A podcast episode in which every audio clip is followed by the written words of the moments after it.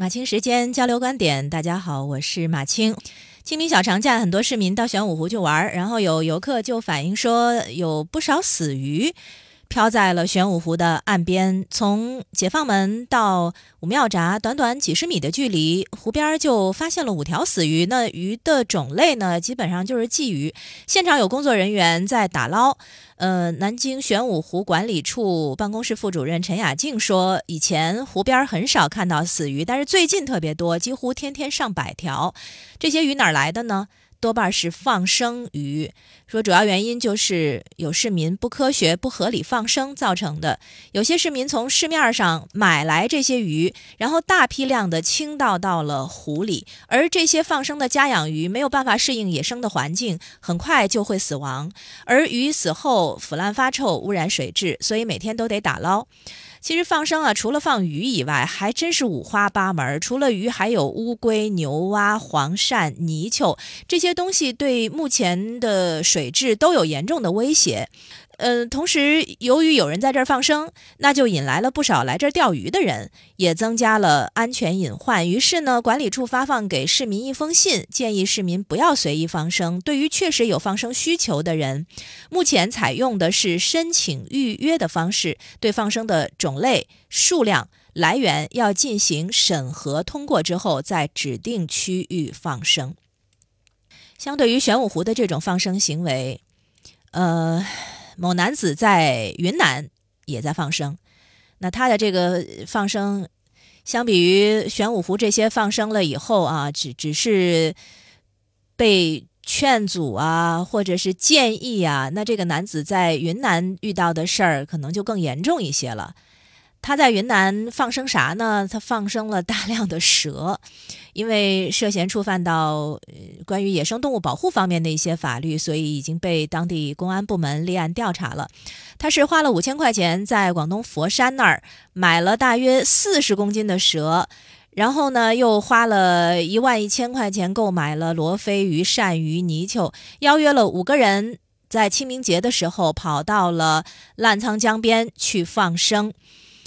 事件发生之后，当地赶紧组织了森林公安和渔政执法人员，出动了执法艇，对多个放生地点进行巡查，已经捕捉到了放生蛇十二条。那经过鉴定，这个蛇啊种类，呃是各种不同的种类，都是属于有重要生态、科学和社会价值的野生动物，所以呢，就初步认定岳某。这个行为已经涉嫌非法运输非国家重点保护野生动物，所以被立案调查。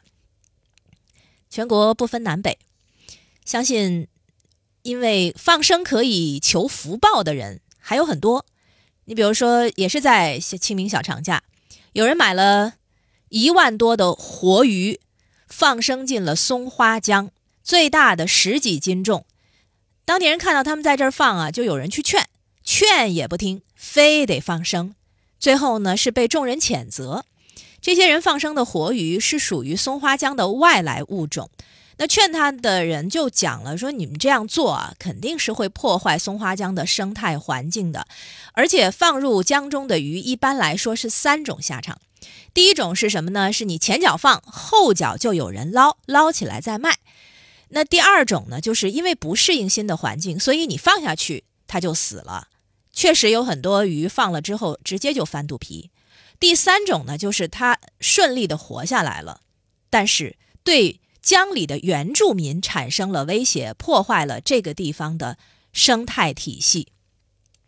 相关报道呢，总是在说提醒大家这是一种违法行为，但是呢，我们会发现啊，对于这种违法行为，没有太多的阻止办法，大多呢也就是谴责啊。劝阻啊，只有个别行为涉嫌触犯到了野生动物保护法，才会受到稍加严厉的处罚。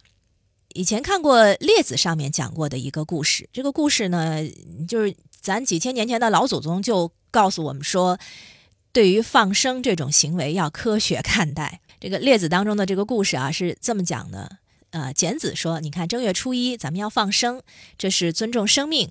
呃，是一种恩德的表现。然后这个时候的，他的幕僚啊就劝他了。老百姓一旦知道你要放生，造成的结果是什么呢？就会大家认为这是获利的事情，就争着去捕他们。然后因为捕捉而杀死的动物就更多了。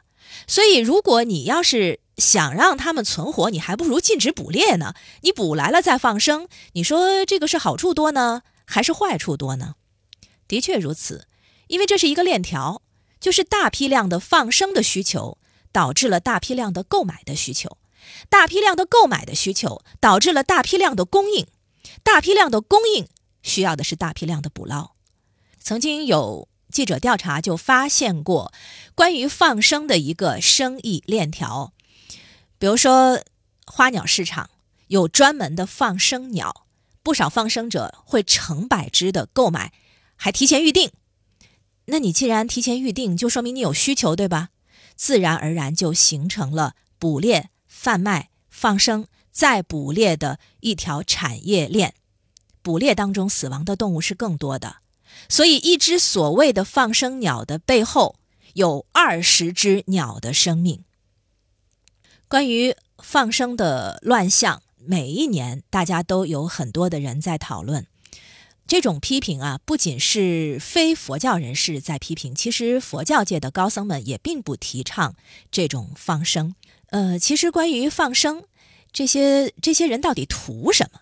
恐怕呢，正是因为，如果你长时间保持做善事、做好事，对人有善意、保持善意，这是一件听上去挺不容易的。就像说你做一件好事容易，你一辈子做好事、做好人很难一样。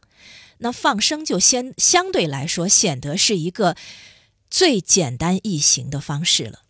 可是这样的放生，这种不科学的随意的放生，恐怕是只管放，不管生吧。